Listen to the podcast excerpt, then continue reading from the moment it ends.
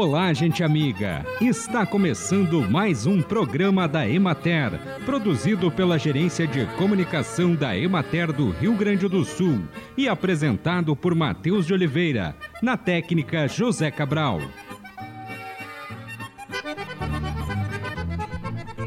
O diretor científico do Departamento de Hipertensão da Sociedade de Cardiologia do Estado do Rio de Janeiro, Rachid Montenegro, em entrevista à Agência Brasil, argumentou que há uma questão genética que não se consegue mudar. Pessoas com pais, mães, irmãos, avós com hipertensão têm risco aumentado.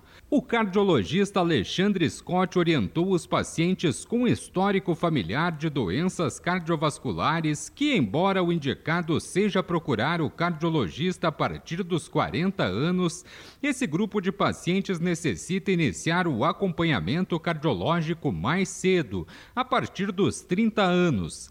O cardiologista acrescentou que, por ser a alimentação uma das mais importantes aliadas no combate à hipertensão, o tratamento da doença exige abordagem multidisciplinar.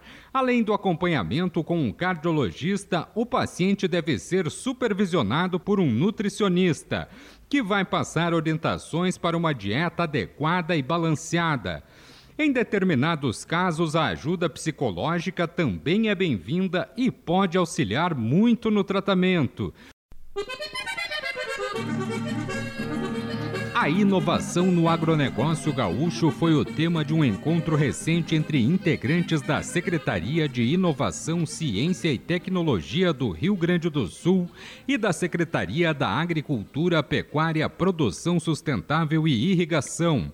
A discussão foi em torno do projeto para a criação de um centro de inteligência do agro, idealizado para ser um local de referência em inovação e um hub que reúne iniciativas em prol do desenvolvimento do setor. Os próximos passos para o projeto no Centro de Inteligência do Agro devem envolver a estruturação de subprojetos, a discussão sobre os focos da iniciativa e a definição dos diferenciais que devem compor sua estrutura. Além disso, será elaborado um cronograma a fim de otimizar recursos e guiar o desenvolvimento da iniciativa. Acompanhe agora o panorama agropecuário. A área implantada de milho para produção de silagem no Rio Grande do Sul, de acordo com a nova avaliação da safra divulgada pela Emater na quinta-feira, 4 de maio, está estimada em 357.476 hectares. A produtividade projetada inicialmente em 37.857 quilos por hectare foi reavaliada em março para 23.023 quilos por hectare. A nova avaliação, realizada em final de abril em 423 municípios, indica a produção de 20 mil quilos por hectare, uma redução efetiva de 47,17%. Parte do volume perdido foi compensada pelas lavouras de milho inviáveis à produção de grãos.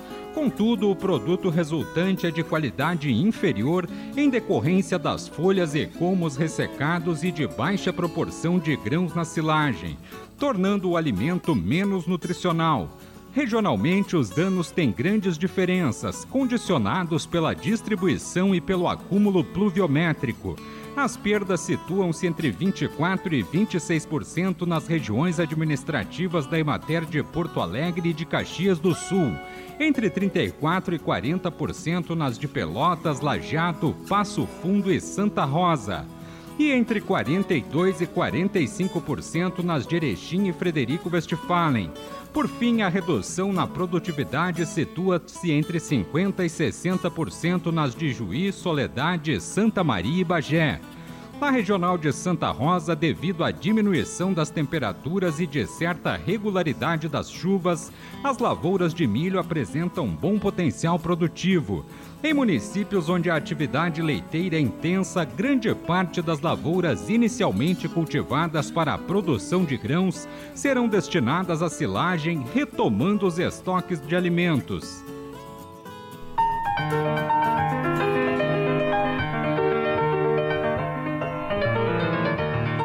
Variedade BRS Curumi tem se disseminado como alternativa de forragem a ser ofertada na alimentação animal na região de Santa Rosa. Durante a Fenamírio Internacional, foram distribuídas mais de 200 mudas em ação realizada pela Emater e pelo Instituto Federal Farroupilha Campo Santo Ângelo no dia 28 de abril.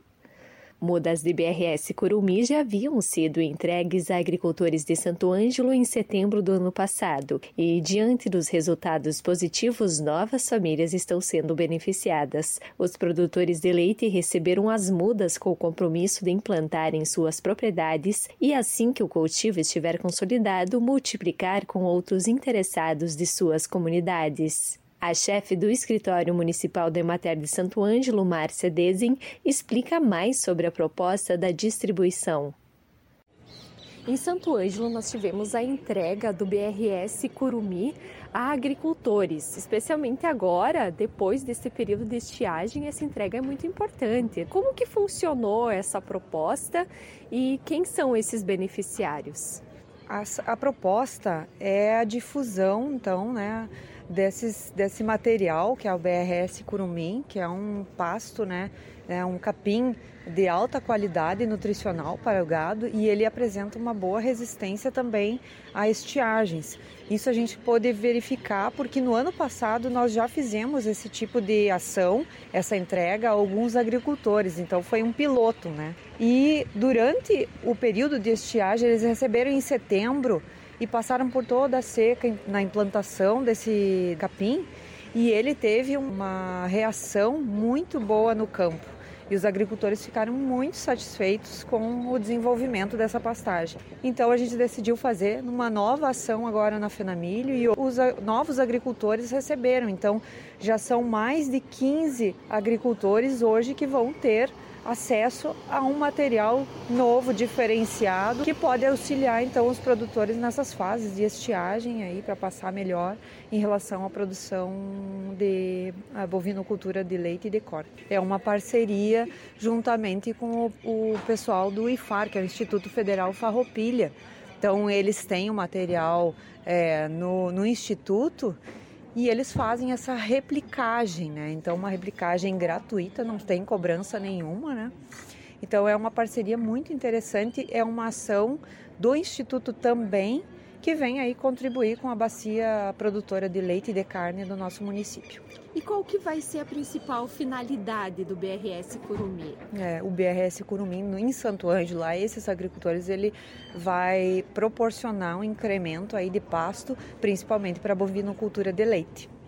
É, ele tem uma maior resistência né, em períodos de estiagem, uma agressividade de raízes, então ele contribui até para o solo né, dessas, dessas propriedades.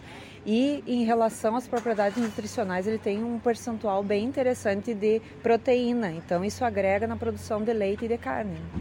A variedade BRS Curumi, desenvolvida pela Embrapa, possui baixo custo de implantação e manejo. Pode ser aproveitada na bovinocultura de leite e de corte. Apresenta elevada produção de matéria verde, sendo reconhecida pelo ótimo valor nutritivo, com 18 a 20% de proteína bruta e 70% de coeficiente de digestibilidade. Equipes do Núcleo de Controle da Raiva Herbívora da Secretaria da Agricultura, Pecuária, Produção Sustentável e Irrigação estão em alerta na fronteira oeste em função dos casos de raiva herbívora em animais foi recebido o alerta de um caso no município argentino de General Alvear, que fica do lado de São Borja, e por isso a secretaria emitiu alerta para este município e alguns outros da fronteira oeste. A recomendação é vacinar e revacinar os animais suscetíveis, bem como localizar e identificar os refúgios com aviso imediato às inspetorias e escritórios de defesa sanitária da secretaria.